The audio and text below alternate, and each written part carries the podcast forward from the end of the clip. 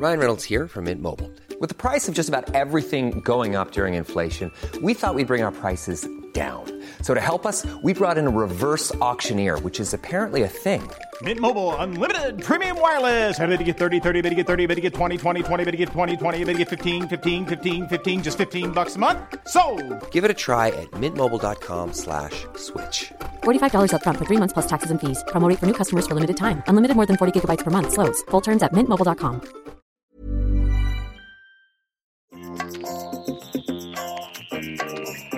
Vous écoutez le podcast de So Sweet Planet. Je suis Anne Greff et je vous propose des rencontres autour des thèmes des droits humains, de la culture et de l'environnement. Jean-Marie Collin, bonjour. Bonjour. Vous êtes euh, chercheur associé au GRIP. Le GRIP, c'est un groupe de recherche et d'information sur la paix et la sécurité. Et vous êtes expert porte-parole de ICANN France, qui est le relais national de la campagne internationale pour abolir les armes nucléaires. Vous travaillez sur des questions de défense et de sécurité internationale avec une expertise plus particulière sur les thématiques du contrôle des armements, de la dissuasion nucléaire, de la non-prolifération et du désarmement nucléaire, ce qui vous a permis de participer à l'ensemble du processus de 2010 à 2017 le processus dit de l'initiative humanitaire et de négociation du traité sur l'interdiction des armes nucléaires. Vous êtes auteur de nombreux articles et livres, dont la coécriture de L'illusion nucléaire, la face cachée de la bombe atomique, publié en 2018. Et vous êtes aujourd'hui l'invité du podcast de So Sweet Planet pour nous présenter ICANN et son action. Merci beaucoup. Alors ICANN elle, signifie donc la campagne internationale pour abolir les armes nucléaires. Euh, ICANN est né en 2007 euh, d'un constat par des médecins australiens. Euh, le constat était que ces médecins avaient reçu le prix Nobel de la paix en 1985 et se sont dit finalement, nous ne sommes pas parvenus à l'élimination complète des armes nucléaires depuis 1985. Où est-ce que nous avons échoué et quels sont les points que nous devons absolument retravailler? Et après quelques mois de tergiversation et de réflexion, ils se sont dit finalement, il y a un aspect sur lequel on n'est jamais vraiment, on n'a jamais véritablement travaillé avec la communauté internationale, c'est les armes nucléaires, ce sont avant tout des armes. Des armes qui sont prêtes à être utilisées et qui peuvent donc créer des conséquences humanitaires catastrophiques, des conséquences environnementales extrêmement importantes. Et c'est donc sur cet angle d'attaque, sur cet angle-là, que l'on doit travailler. D'où la création d'ICANN en mars 2007 à Vienne. Donc ICANN maintenant a une douzaine d'années, a eu le grand honneur de recevoir le prix Nobel de la paix il y a deux ans, en décembre 2017. C'est un prix Nobel qui nous a été délivré pour avoir euh, redonné conscience à la communauté internationale de ce danger des armes nucléaires et pour avoir mis en œuvre et participé euh, très fortement à la création du traité d'interdiction des armes nucléaires, un traité qui a été donc euh, négocié et adopté à l'ONU et qui devrait rentrer en vigueur en 2000, 2020. Voilà. Donc ICANN est une véritable campagne internationale qui regroupe également à peu près 500 ONG à travers le monde dans une centaine d'États, que ça soit l'ensemble de la planète est, est affecté par ICANN, j'ai envie de dire. Euh, et donc je représente avec d'autres personnes la branche en France. Et concrètement, comment ça se passe? Est-ce qu'il y a des, comme d'autres ONG, des groupes de bénévoles qui participent à sensibiliser les citoyens par des actions de, médiatiques ou... Oui, oui, tout à fait. On a un certain nombre de, de bénévoles dans les différentes branches nationales dans les, à travers euh, le monde. En France, on a une petite cinquantaine d'organisations derrière cette campagne ICANN France comme par exemple le Mouvement de la paix, des organisations très pacifistes qui s'appellent Abolition des armes nucléaires, comme Attaque également. Et puis on a des personnes individuelles qui décident de nous aider, de nous soutenir, des étudiants par exemple qui s'impliquent à nos côtés pour faire pression auprès des banques par exemple sur les questions de désinvestissement, pour nous aider à des tâches purement administratives aussi, ou pour nous aider à organiser des grands événements nationaux et internationaux comme on devrait en organiser un en fin d'année normalement. Alors, le 7 juillet 2017, Hélène White Gomez, présidente de la Conférence des Nations Unies pour la négociation d'un instrument juridiquement contraignant, ce qui est important, hein, parce qu'on voit que les traités qui ne le sont pas juridiquement contraignants euh, sont rarement appliqués, visant à interdire les armes nucléaires, a annoncé l'adoption par 122 États donc du traité sur l'interdiction des armes nucléaires, ce fameux TIAN. Qu'est-ce que le TIAN? Parce que j'ai vu que c'était la conséquence du non-respect par les États vous pouvez nous expliquer Alors en fait, si vous voulez, Parce qu'il y en a eu d'autres, il y en a Oui, d'autres. il y a, des il y a traités d'autres traités. ce- Chaque traité est extrêmement important, chacun se complète, et c'est par la mise en œuvre de chacun de ces traités qu'on arrivera à une interdiction, une élimination euh, des armes nucléaires et à une sécurité sur le fait que de nouveaux États n'arriveront pas à acquérir des armes nucléaires. On a le traité le plus fondamental qui s'appelle le TNP, le traité de non-prolifération nucléaire, celui dont on entend le plus souvent parler dans, dans les médias, euh, qui est vraiment le traité qui a limité le nombre d'États à avoir des armes nucléaires, qui a été créé en 1968, donc il y a une petite cinquantaine d'années aujourd'hui. Euh, le problème de ce traité majeur, c'est qu'il manquait certaines choses. C'est ce qu'on a appelé le vide juridique. Et parmi ces choses qui manquaient, il y en avait une qui était élémentaire. C'est le seul traité, en fait, les armes nucléaires, ce sont les seules armes qui n'avaient pas un instrument d'interdiction global et complet. Nous avons un traité qui interdit globalement les armes biologiques et les armes chimiques. Dans d'autres types d'armes dites euh, qui affectent les populations, par exemple les mines antipersonnelles ou les armes à sous-munitions, nous avons un traité pareil d'interdiction. Mais nous n'avions pas encore, sur l'ensemble des normes juridiques, un traité d'interdiction des armes nucléaires. Et donc ce TIAN, donc pour traité d'interdiction des armes nucléaires, vient compléter ce vide juridique, vient renforcer le traité de non-prolifération, justement pour avancer et pour assurer la non-prolifération, le désarmement et l'élimination des armes nucléaires. Alors, j'ai téléchargé, parce qu'on peut télécharger sur votre site le ICANN France. de ICANN France, voilà, le gros rapport que vous avez donc euh, écrit pour nous expliquer un petit peu de quoi il s'agit. Et en introduction du rapport sur ce traité, vous écrivez La première résolution votée aux Nations Unies le 24 janvier 1946 avait pour objectif de créer une commission chargée d'étudier les problèmes soulevés par la découverte de l'énergie atomique, avec un mandat en particulier qui devait proposer des recommandations pour éliminer des armements nationaux, les armes atomiques et toutes les autres armes importantes permettant des destructions massives. Et en lisant ça, moi je me suis demandé, est-ce que ce travail en fait de 1946 n'a pas été concluant, puisqu'on ne peut pas dire qu'on on en est arrivé à l'élimination, ou euh, est-ce qu'on serait euh, dans une situation bien pire si euh, ça n'avait pas eu lieu avec plus d'États en possession d'armes nucléaires s'il n'y avait pas eu cette résolution en 1946 Alors ça veut dire qu'en comment on voit 1948, ça? tout de suite, les diplomates ont eu conscience du danger des armes nucléaires. On est 5-6 mois après Hiroshima Nagasaki. Euh, tous ces gens ont rapidement pris conscience euh, du danger de l'arme nucléaire, de sa capacité de destruction massive. Et par conséquent, un certain nombre de diplomates à l'ONU se sont dit essayons d'engager des pourparlers avec les États-Unis, qui étaient les seuls en 1946 à disposer d'armes nucléaires. Pour tout un tas de raisons euh, diplomatiques et de puissance, ça a échoué. D'où ce qu'on a appelé la course aux armements jusqu'aux environs de la chute du mur de Berlin, les années 90, la guerre froide, etc. Aujourd'hui, ce qu'on peut s'apercevoir, c'est que euh, l'état de la planète nucléaire est plus ou moins constitué de un peu moins de 14 000 armes nucléaires dans le monde. La France en possède 300. Mais les États qui possèdent ces armes nucléaires, donc je vais, je vais les citer, ce sera sans doute plus simple, les États-Unis, la Russie, la Chine, la France, la Grande-Bretagne, et puis on rajoute l'Inde, le Pakistan, la Corée du Nord et Israël. En fait, tous ces États sont dans un processus de modernisation et de renouvellement de leurs arsenaux nucléaires. Tous aujourd'hui ne réalisent pas une politique pour aller euh, dans l'esprit et dans la bonne foi vers le désarmement nucléaire. Donc on a moins d'armes nucléaires que pendant la guerre froide, où on avait un pic de 70 000 par exemple au milieu des années 80, puisque, comme je l'ai indiqué, on à 14 000, mais on a une volonté politique euh, et militaire de conserver ces arsenaux sur euh, le prochain siècle, avec évidemment des dépenses budgétaires extrêmement importantes. Et c'est pour ça que c'était important que ce traité d'interdiction arrive enfin, euh, puisque bien souvent, avant de pouvoir euh, éliminer quelque chose, vous n'obtenez cette élimination que si vous avez conscience que celle-ci est interdite. Si vous n'avez pas cette conscience, si vous n'avez pas cet instrument qui vous l'interdit, une règle qui vous interdit, vous continuez à avoir cette chose, quelle qu'elle soit. Et à partir du moment où cette interdiction, cette norme existe, vous avez obligatoirement un changement de conscience et vous avez obligatoirement une pression internationale qui va s'installer à différents niveaux et qui a Vous voulez dire qu'il y a d'abord un effet psychologique en tout fait. à fait, tout à fait.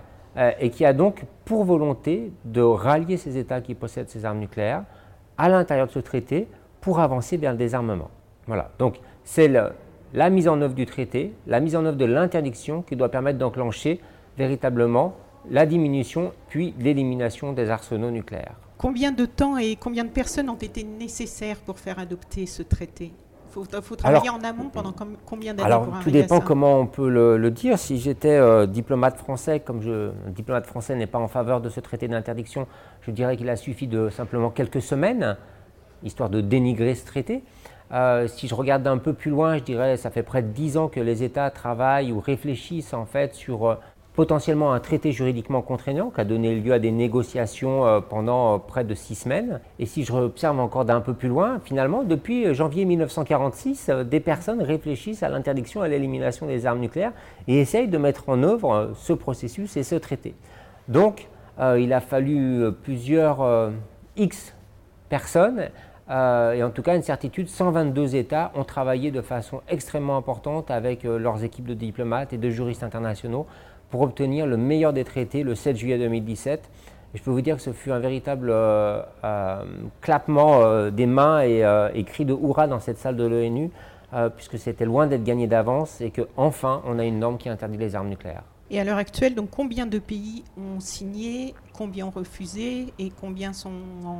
Alors, sur les 122 États qui ont voté ce traité, maintenant le traité, donc c'est ce qu'on appelle dans un processus d'entrée en vigueur.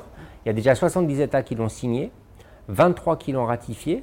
Il en manque 22 pour obtenir le chiffre critique qui est 50 qui permet, euh, selon la norme de ce traité, une entrée en vigueur, c'est-à-dire qu'il y aura une vraie norme internationale. Euh, entrée en vigueur pour ceux qui l'ont signé. Pour ceux qui l'ont signé, mais vous savez, un traité, euh, même pour ceux qui l'ont signé ou pour ceux qui ne l'ont pas signé, crée un précédent, crée une sorte de jurisprudence, crée une pression internationale. Et c'est là-dessus aussi qu'on va véritablement travailler pourquoi la France restera en dehors de la juridiction internationale. On pourrait peut-être le comprendre pour la Corée du Nord, mais pour la France, pays des droits de l'homme et du droit international humanitaire, ça semble véritablement bizarre. Donc on est dans un véritable processus d'entrée en vigueur pour 2020. Certains États sont en pleine discussion de, ratification, comme l'Algérie par exemple, comme le Kazakhstan, comme l'Irlande notamment.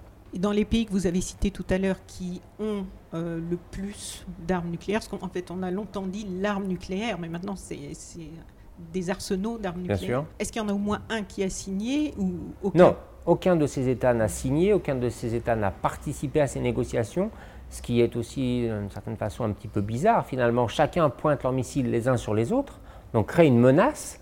Euh, on leur, euh, ils ont une potentielle solution pour venir euh, éliminer cette menace et ne participent pas à ces, à ces différentes interdictions. Donc, c'est pour le moment, voilà, ces différents États refusent euh, ce traité d'interdiction des armes nucléaires. On est en négociation, on rencontre des parlementaires, c'est principalement mon travail pour justement expliquer l'intérêt qu'aurait la diplomatie française à participer à la première de ces réunions. Donc voilà, on est dans un processus aujourd'hui d'échange d'informations et de pression euh, juridico-diplomatique. Oui. Alors, de quels moyens disposez-vous pour inciter les pays qui ne veulent pas signer? On a plutôt l'impression qu'il y a une course dans un sens de, croissance de ces arsenaux. Oui. Vous, de quels moyens vous disposez pour espérer les convaincre? Alors, de quels moyens on dispose? Euh, Tout d'abord, il faut voir que des États comme la France ont signé des engagements à aller à l'élimination et euh, au désarmement nucléaire. C'est le fameux traité de non-prolifération nucléaire que j'ai cité tout à l'heure.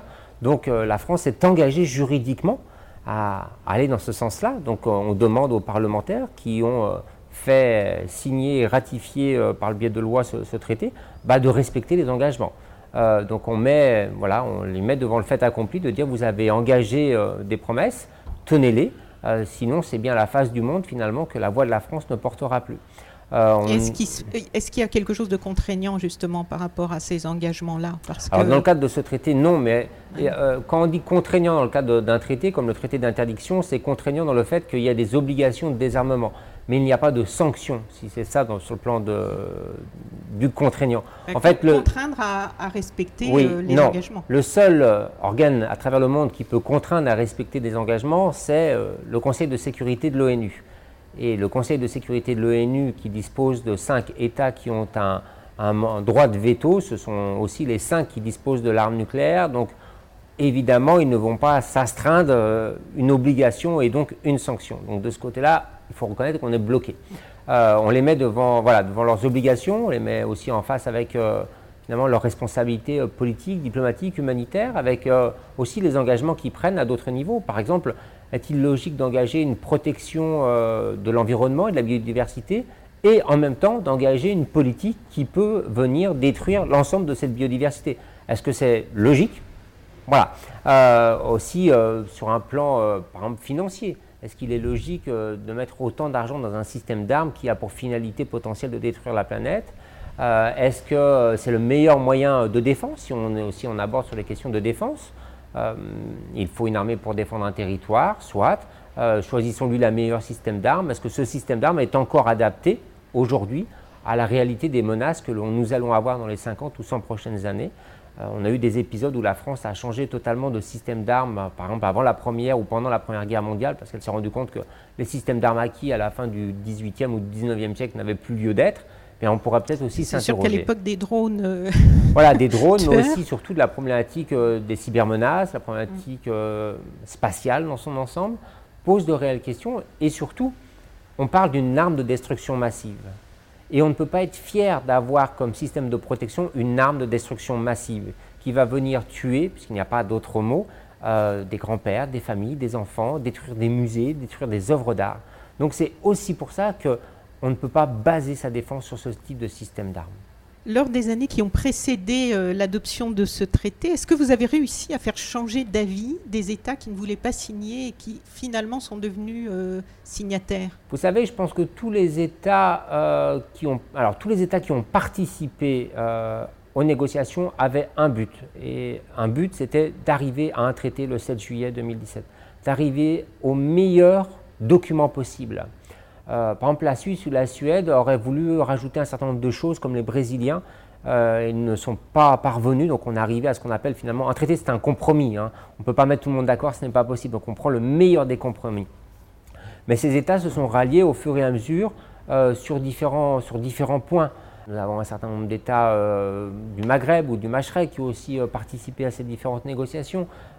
différents États aussi, que ce soit en Asie du Sud-Est, on peut penser à la Malaisie, l'Indonésie, euh, la Thaïlande, qui ont aussi euh, décidé de participer à ces négociations, surtout parce qu'ils ont pris conscience qu'en cas de détonation nucléaire, quelle que soit à travers la planète, ils en subiraient les conséquences. Et par conséquent, tous ces États aujourd'hui se sentent en insécurité parce que neuf États détiennent des armes nucléaires et parce que si jamais, pour répéter, euh, cette détonation arrive, euh, c'est leur population qui en subira des effets négatifs. Donc ils veulent bien mettre en sécurité leur population en éliminant ces arsenaux nucléaires. Dans les pays sur lesquels il y a des controverses euh, qui sont accusés de travailler à la préparation d'armes nucléaires et où en fait on ne sait jamais trop, euh, enfin nous à notre niveau de simples citoyens, est-ce que ces accusations sont fondées ou pas? Quelle garantie on a que des pays, euh, comment on sait qu'un pays est en train de préparer, de travailler à la préparation d'armes nucléaires? Alors ce qu'il faut bien voir, c'est qu'aujourd'hui, on n'a aucun pays à travers le monde qui travaille ouvertement à acquérir un arsenal nucléaire. On a une agence internationale qui s'appelle l'AIEA, l'Agence internationale de l'énergie atomique, qui est véritablement la garante qui euh, réalise euh, des contrôles extrêmement importants à travers le monde dans tous les États qui possèdent des infrastructures nucléaires civiles puisqu'il est vrai que quand vous disposez de centrales nucléaires, mais plus précisément de machines, de centrifugeuses, pour entrer dans un terme un peu technique, qui vous permettent d'avoir euh, la matière première, l'uranium, un certain type d'uranium pour concevoir euh, une arme nucléaire, l'AIEA est toujours là en train d'inspecter, de savoir, de connaître, de comprendre, et comme vous l'avez indiqué, ce ne sont pas des choses que vous pouvez faire derrière votre garage. Donc c'est forcément des choses importantes qui, se voient. Euh, si je prends l'exemple de la Corée du Nord, la Corée du Nord a révélé qu'elle avait un arsenal nucléaire, en tout cas qu'elle savait créer une arme nucléaire en 2006, mais les grandes agences de renseignement comme l'AIA se doutaient de ce travail depuis plus de 20 ans déjà. Donc c'était simplement l'aboutissement en 2006. Euh, L'Iran, qui aujourd'hui sur la scène internationale, est le pays le plus contrôlé au monde, et l'AIA dit bien qu'aujourd'hui l'Iran respecte tous ses engagements à ne pas se doter d'armes nucléaires et à ne disposer de ce fameux uranium qu'à des fins purement pacifiques, éclairer euh, notre électricité, euh, euh, voilà. Donc, et puis aussi, il faut voir un, autre constat, c'est que l'écrasante majorité du monde n'a pas envie d'avoir d'armes nucléaires. Les Allemands auraient la capacité, s'ils le souhaitaient, comme les Hollandais, mais ils n'ont tout simplement pas envie d'avoir d'armes nucléaires. Ils n'en ont pas l'utilité au sens propre, ni les Japonais. Alors on pourrait me prétexter, c'est parce qu'ils sont protégés par d'autres États qui ont des armes nucléaires, mais aussi parce que leur opinion publique ne veut pas de ces armes nucléaires en tant que telles, que ce soit une arme nucléaire allemande ou hollandaise ou japonaise ou, sud-africaine.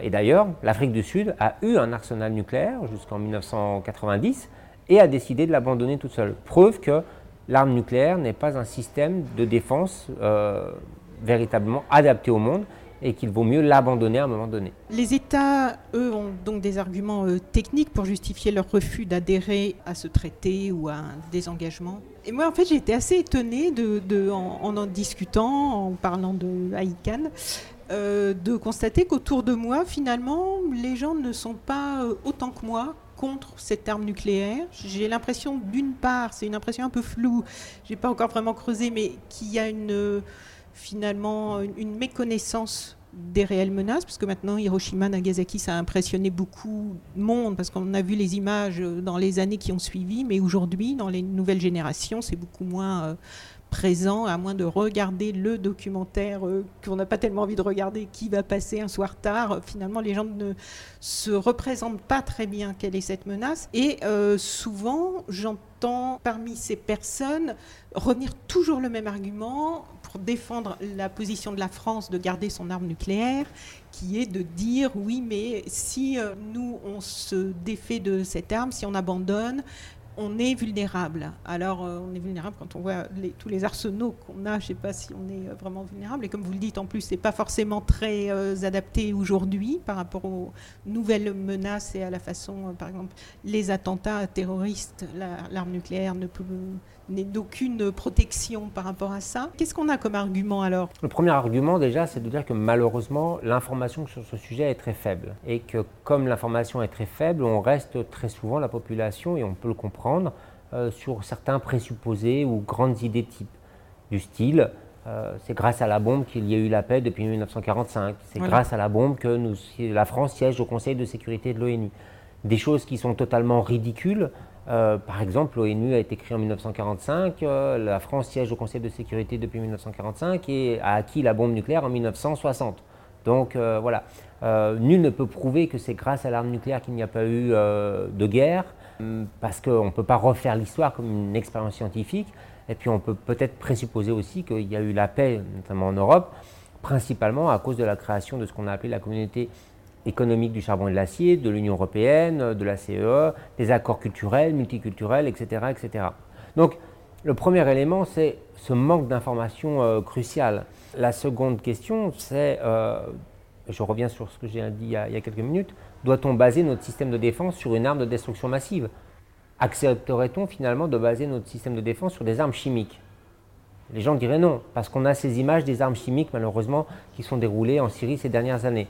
Euh, comme étant quelque chose de vraiment euh, répulsif euh, et, d'horrible. Et les armes nucléaires ont cette réalité. Alors c'est vrai que c'est des images en noir et blanc, c'est vrai que c'est des vieux films et c'est pas un film en 3D qui, va, qui va bouger aujourd'hui, les armes nucléaires.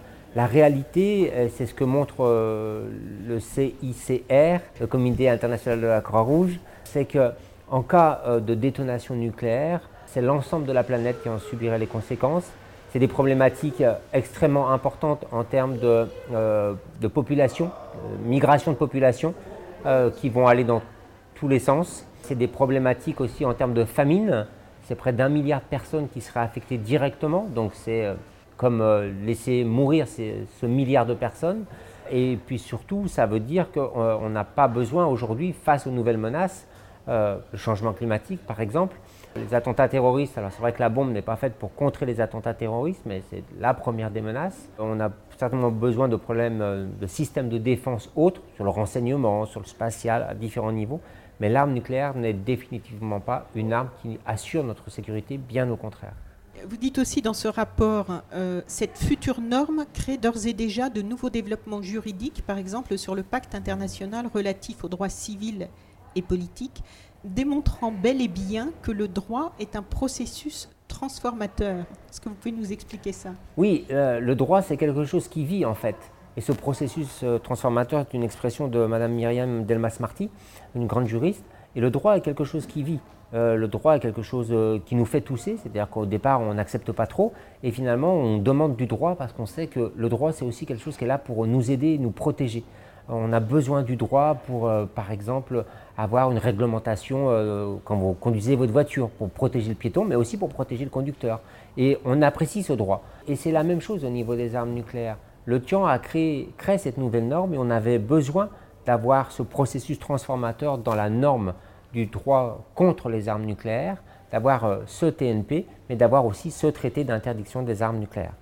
Depuis les bombes qui ont été euh, lâchées sur Hiroshima et Nagasaki, euh, les armes ont bien évolué. Ces armes nucléaires, quel serait l'impact d'une arme nucléaire utilisée aujourd'hui? Est-ce qu'on sait une arme qui, une bombe qui tomberait ou un, ensemble de petites bombes selon les formes qu'elles ont pu prendre, qui tomberaient aujourd'hui sur une grosse ville, quel serait l'impact, est-ce qu'on sait, en termes humanitaires?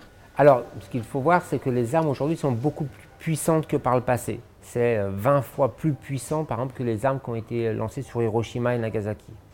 D'autre part, ce que l'on peut s'apercevoir, c'est qu'une euh, arme qui serait, viserait une grande ville, en prenant la ville de Lyon par exemple en France, euh, Lyon est un nœud autoroutier, un nœud de communication et aujourd'hui possède des installations pétrolières, des installations chimiques extrêmement importantes, a aussi un laboratoire de virus euh, extrêmement important au centre de Lyon, est connecté à un certain nombre de centrales nucléaires autour.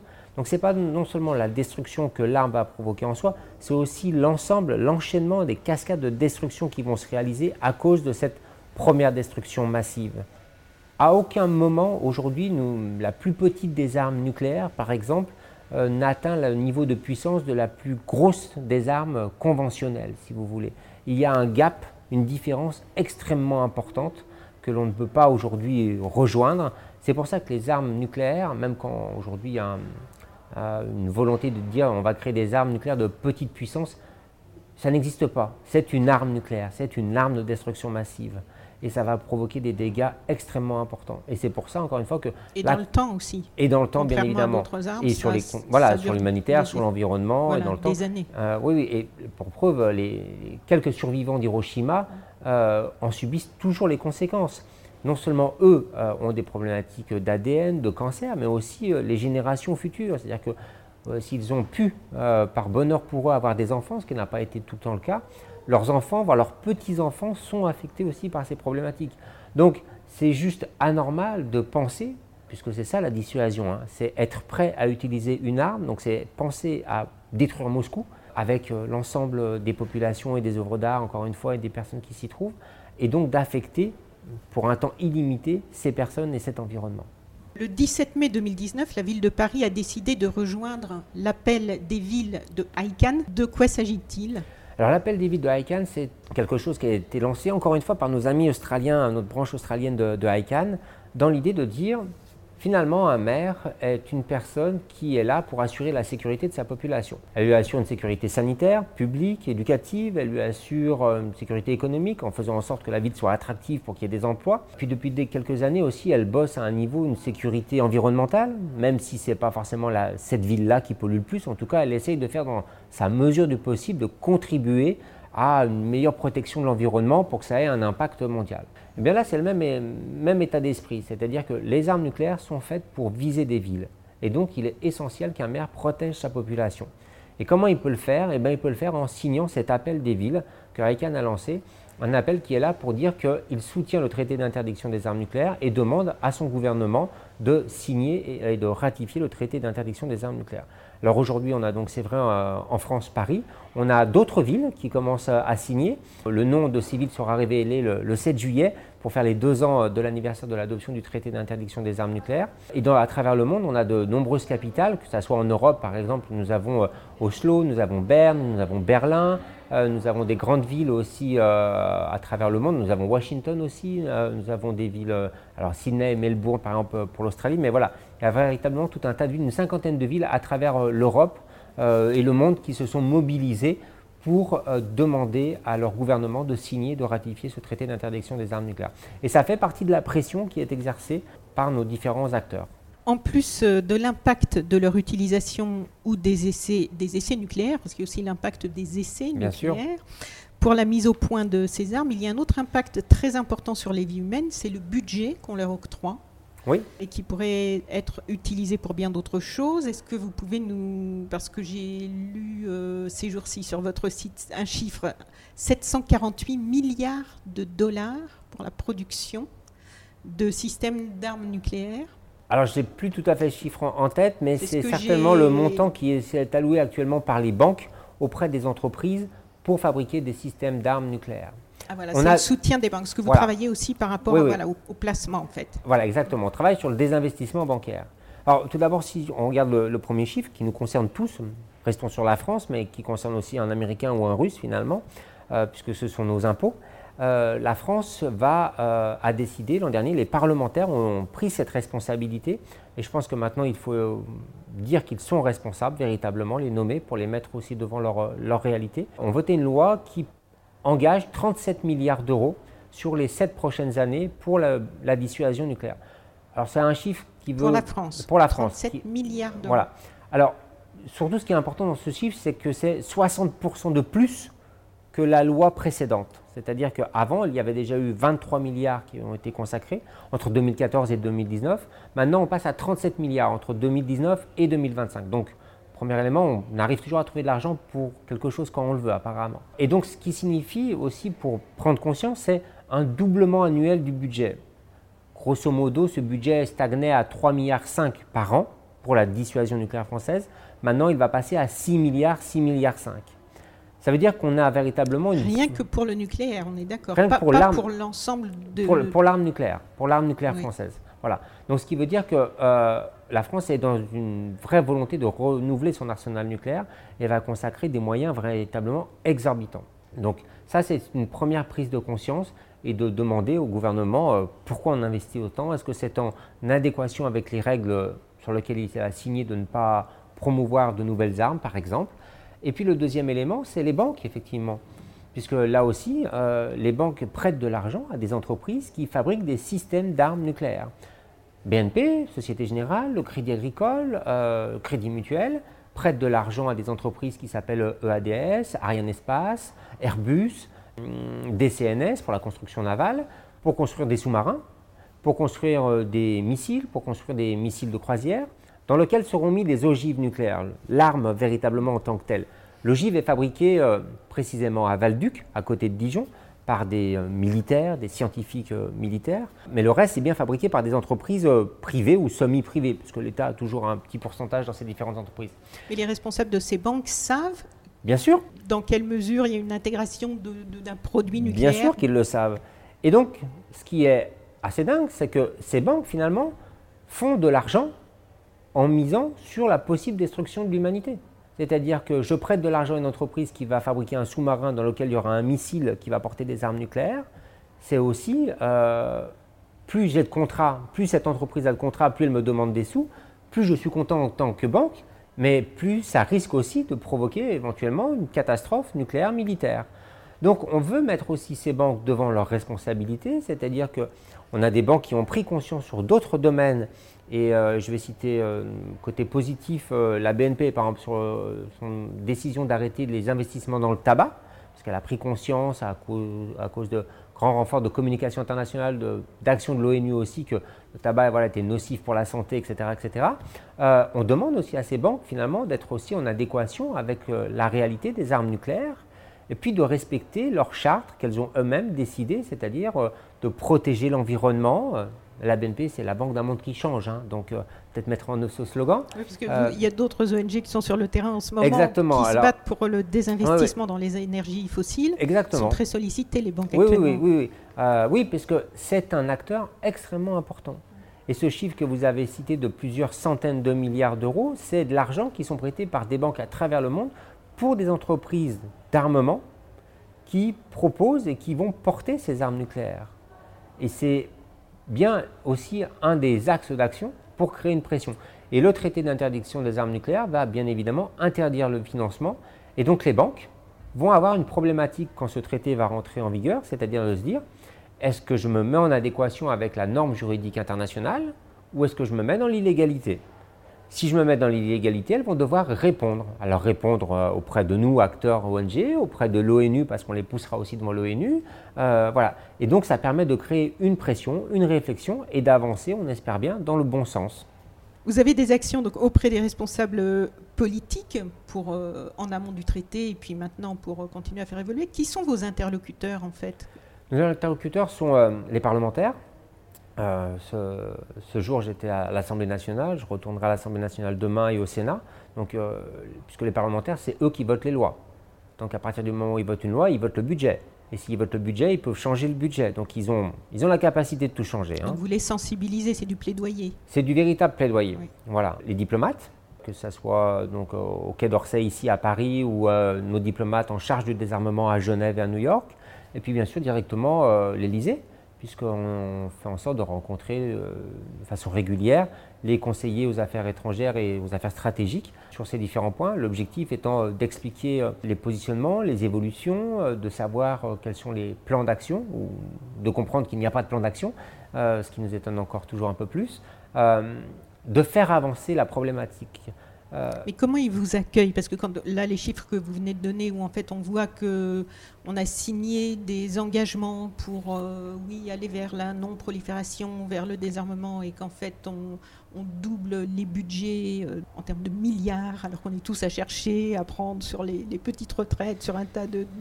C'est vrai que pour le- les citoyens qui ne sont pas au fait de tout ça, ça semble un peu révoltant.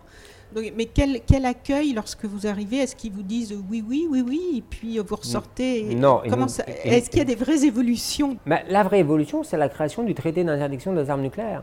Ça a été un véritable combat pour obtenir Mais ce je traité. parlais de la France, Mais des il faut politiques que ce n'est pas, pas un sujet national, c'est un sujet international. C'est une problématique mondiale. C'est un combat qui ne se mène que si on le gagne sur le plan mondial. Et c'est pour ça que ICANN est une campagne mondiale, qu'on est réparti sur l'ensemble de la planète à travailler aussi bien, aussi bien euh, avec euh, des, parlementaires israéliens que iraniens, qu'en Chine, euh, qui essaient de faire pression aussi ou d'être présents en Russie, aux États-Unis, etc. Et rarement ils nous disent oui, oui, les, les diplomates, on a des bien meilleurs échanges que par le passé avec eux, on doit leur reconnaître, tant mieux. Sans doute aussi parce que notre expertise est devenue beaucoup plus importante que par le passé. Euh, ce que je peux vous dire, c'est que si on n'était pas là, la situation serait bien pire. Et c'est déjà en soi un point sur lequel on a gagné. Le deuxième point, c'est que même s'ils nous disent non, ils ont conscience de cette problématique. Et je ne suis pas certain que tous aient une facilité à se regarder le matin dans le, dans le miroir. Et un autre point qui m'étonne, c'est qu'en fait, la plupart des pays euh, que vous avez évoqués qui travaillent à développer, enfin qui n'ont pas officiellement euh, l'arme nucléaire ou qui l'ont mais qu'on ne cite pas, euh, comme la France évidemment, puisqu'on y est, les autres pays que vous avez cités, je pensais à l'Inde. Où en est la, position de l'Inde? Parce que l'Inde, elle n'est pas présentée comme une menace comme les autres. Et non, l'Inde n'est pas présentée comme une menace comme les autres, euh, peut-être parce que déjà en France, on vend beaucoup d'armes à l'Inde, donc on ne va pas présenter un État vers qui on vend beaucoup d'armes comme étant une potentielle menace. En plus, on vend des systèmes d'armes sur lesquels les Indiens pourraient mettre des armes nucléaires. Typiquement, le Rafale va permettre à l'Inde de- d'augmenter sa capacité nucléaire aérienne, euh, sachant que le principal ennemi indien, c'est la Chine, c'est vrai, mais euh, le principal rival, c'est le Pakistan, principalement dû aux problématiques frontalières sur l'Himalaya. Et donc ces chasseurs, ces rafales seraient à destination, si on peut utiliser ce mot, euh, du Pakistan. L'Inde est toujours citée comme étant la plus grande démocratie euh, au monde. C'est un petit peu controversé en ce moment. Oui, c'est ce que j'allais dire, c'est un peu controversé en ce moment. C'est vrai que l'Inde n'apparaît jamais comme étant un acteur nucléaire mondial, à- contrairement au, au Pakistan, mais c'est aussi un problème justement de, de langage. Euh, je pense qu'il y a des mots qu'il faut totalement éliminer et que, à travers nos prises de parole, c'est le fait de dire puissance. En fait, le mot puissance est vu comme étant quelque chose souvent de positif. Non, ce qui est positif, c'est le désarmement, euh, par exemple.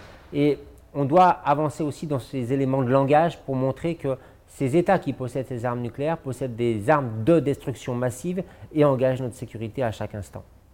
Est-ce que vous faites aussi, un- par rapport à la population, à sensibiliser? Euh, on organise au mois de novembre, va arriver à Marseille un- une ONG japonaise euh, avec un bateau de croisière qui s'appelle le Peace Boat, le bateau de la paix. C'est un bateau qui fait le tour du monde. À l'intérieur, euh, il y a euh, des passagers japonais et euh, qui ont un programme de promotion euh, sur l'histoire des Ibakusha. Et il y aura à Marseille un Ibakusha. euh, et donc, des il va y avoir personnes qui sont survivantes de, des personnes qui sont survivantes. des bombardements Et on va avoir un vrai travail euh, sur Marseille, puis sur Monaco, par exemple, pour euh, promouvoir euh, cette problématique euh, de l'arme nucléaire. C'est un bateau qui vient assez fréquemment en France. Il était l'an dernier au Havre, on avait fait quelque chose, il y a deux ans à Bordeaux. Donc voilà, on fait un véritable travail. Et puis on fait aussi un véritable travail auprès des universités françaises. On fait énormément de conférences.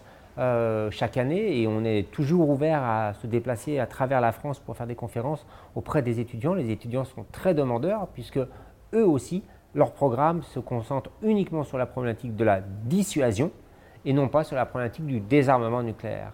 Et donc là, on a un vrai pan Le de l'histoire. programme de qui? Le programme des, des jeunes universitaires qui sont en, en droit, en relations internationales, en géopolitique, en sciences politiques, euh, dans toute ce- cette frange-là en histoire, euh, leurs professeurs ne leur parlent que de la dissuasion, mais jamais de la question du désarmement. Et il y a tout un pan, en fait, qui leur échappe et dont ils n'ont pas ou peu conscience. Et on essaye, dans la mesure de nos possibles, de venir et d'intervenir et d'expliquer ces questions-là. Donc oui, on a un véritable travail qui est réalisé euh, à ces différents niveaux, en plus de la source d'information qu'on peut trouver via nos newsletters, par exemple, ou les différentes vidéos qu'on peut faire sur nos réseaux sociaux. Donc, euh, je vous laisse rappeler le- l'URL de votre site. icanfrance.org. Est-ce que vous croyez vraiment, vous, à titre personnel, euh, qu'un jour les armes nucléaires ou, ou- ou équivalentes en termes de capacité de destruction auront disparu de la planète Terre? Bien évidemment. Vous savez, on n'a pas le choix. On n'a pas le choix parce que ce qui est bien avec l'arme nucléaire, c'est qu'on connaît la fin de l'histoire. On connaît la fin de l'histoire. Soit on arrive On à la les éliminer. aussi avec le changement climatique, et puis Oui, on voilà. voit que ça a Soit du on mal à arrive à les aussi. éliminer et on arrivera à vivre dans un état mondial beaucoup plus sécuritaire. Soit en fait, il y a une détonation nucléaire qui se déroule quelque part à travers le monde et on va rentrer dans un état de société qui est totalement différent que ce qu'on connaît aujourd'hui. Donc, devant nous, on peut créer l'histoire. À nous de la créer pour que demain, euh, nos familles, nos enfants, nos futures générations puissent vivre dans un monde qui soit libéré de cette menace. Voilà, et pour ça, il faut une mobilisation citoyenne de plus en plus forte aussi. Exactement. Donc on invite euh, tous les gens qui se seront intéressés euh, à, à cette question et à ce podcast à venir sur votre site, vous rejoindre euh, dans un groupe local éventuellement. Alors, ils peuvent nous rejoindre, voilà, en tout cas, ils peuvent nous rejoindre déjà tout simplement en s'abonnant à la newsletter, en nous envoyant par exemple des propositions pour venir intervenir, en devenant adhérent, en, en nous sollicitant pour euh, des questions et des réponses sur lesquelles on aura toujours grand plaisir à répondre. Euh, voilà, mais on a besoin des citoyens. Euh, on peut leur donner euh, quelques petits tuyaux tout simples pour envoyer des questions euh, auprès de leurs parlementaires. Vous savez, souvent les gens pensent que c'est pas efficace d'envoyer un petit courriel à son parlementaire. Mais si un parlementaire commence à recevoir ne serait-ce que 10 ou 15 questions de temps à autre sur le même sujet, celui-ci va se sentir obligé de les utiliser et de poser des questions. Donc voilà comment les gens peuvent se mobiliser. Merci beaucoup Jean-Marie Collin. Merci. Bravo pour tout votre travail et tous ces efforts, cet investissement depuis tant d'années. Et on vous souhaite, on nous souhaite, je m'inclus dedans, on s'inclut dedans, la concrétisation de ce traité avec la signature euh, de tous les pays de la planète. hein, C'est ce qu'on peut espérer Voilà. maintenant. Très bien, bonne continuation. Merci beaucoup. Merci. Chers auditeurs, si vous avez apprécié cet entretien, merci de mettre 5 étoiles au podcast de So Planet sur iTunes. C'est très important pour qu'il ait plus de visibilité. N'oubliez pas de vous abonner, soit à la newsletter sur sosweetplanet.com ou sur iTunes au podcast, ou les deux, pour être informé des prochains podcasts mis en ligne. À bientôt.